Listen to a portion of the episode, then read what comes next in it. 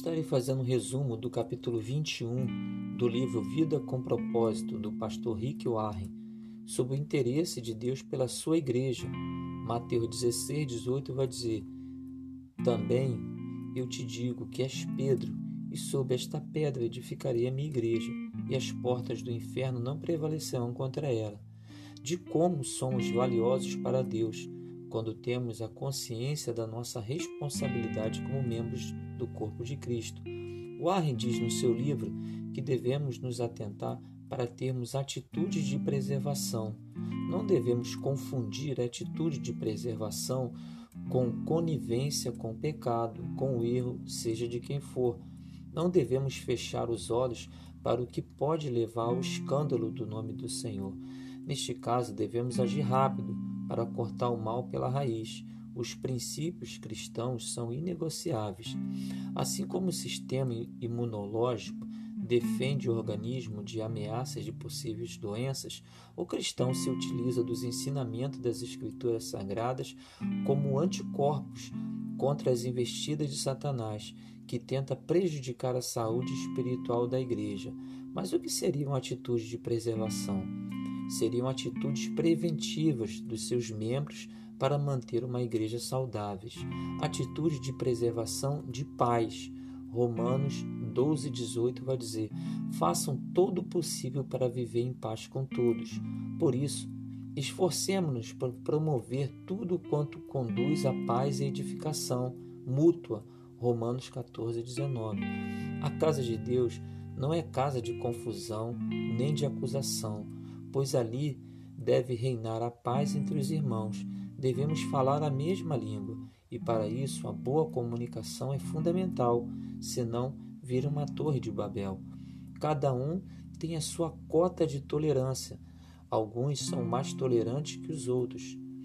Mas o que Deus está nos ensinando é que existe um recurso sobrenatural da paz. É a paz que excede todo entendimento.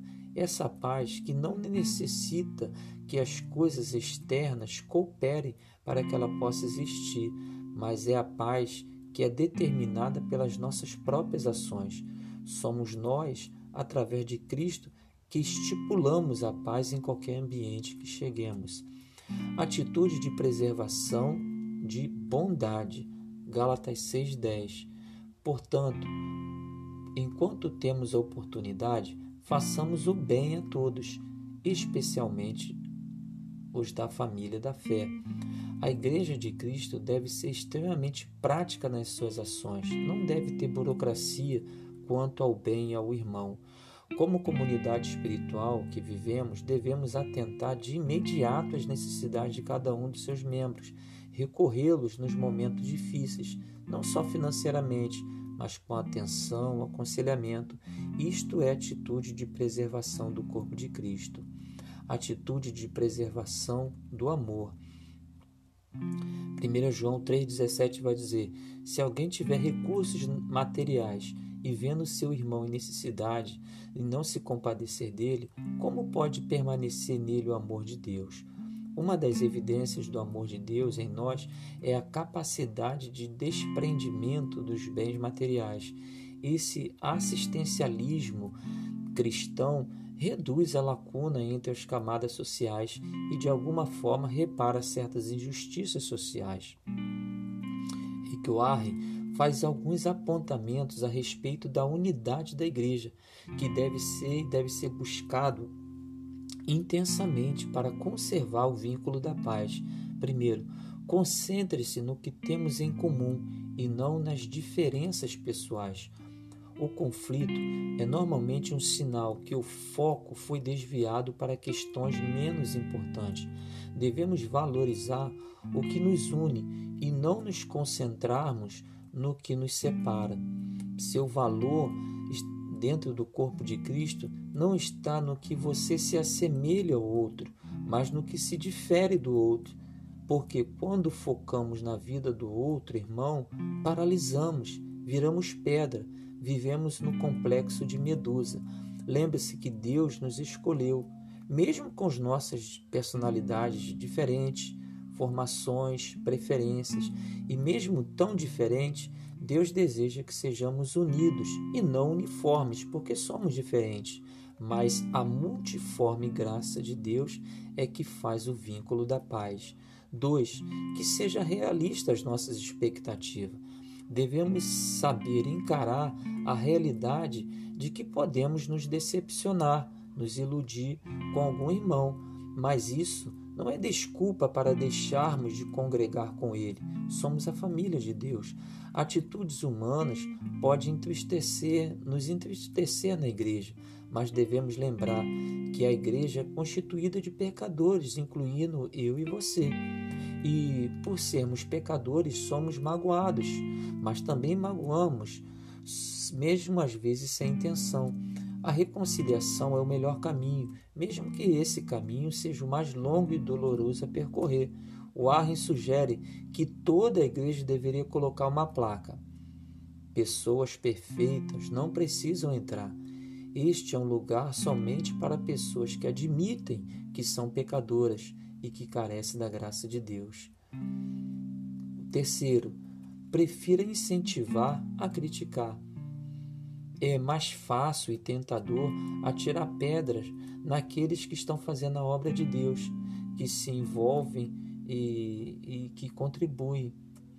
Criticar o trabalho de algum irmão que está fazendo pela fé e convicção é interferir nos assuntos de Deus.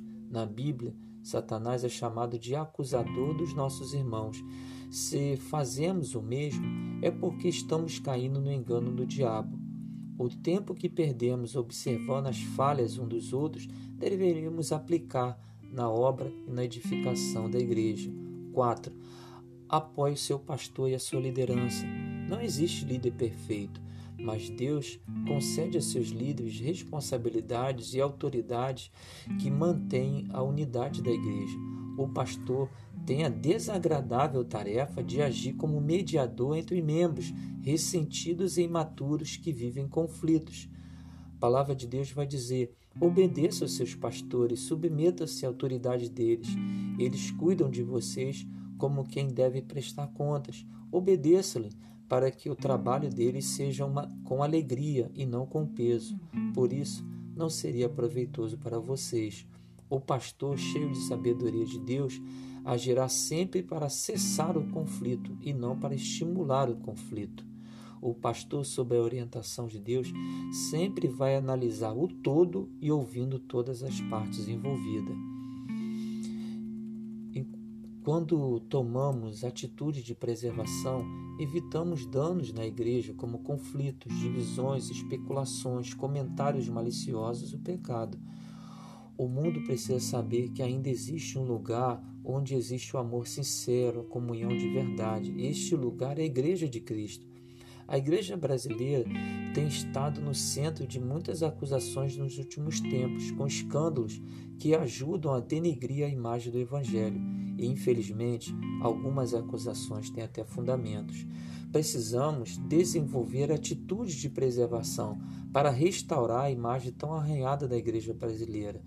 E, como membro, devemos fazer da igreja um lugar onde os irmãos se respeitem e se importem uns com os outros. Pense: o que estou fazendo para proteger a unidade da minha igreja neste momento? Como tem sido a minha atitude em relação à minha igreja? Eu estou sendo um membro saudável ou um vírus que tem prejudicado o corpo de Cristo?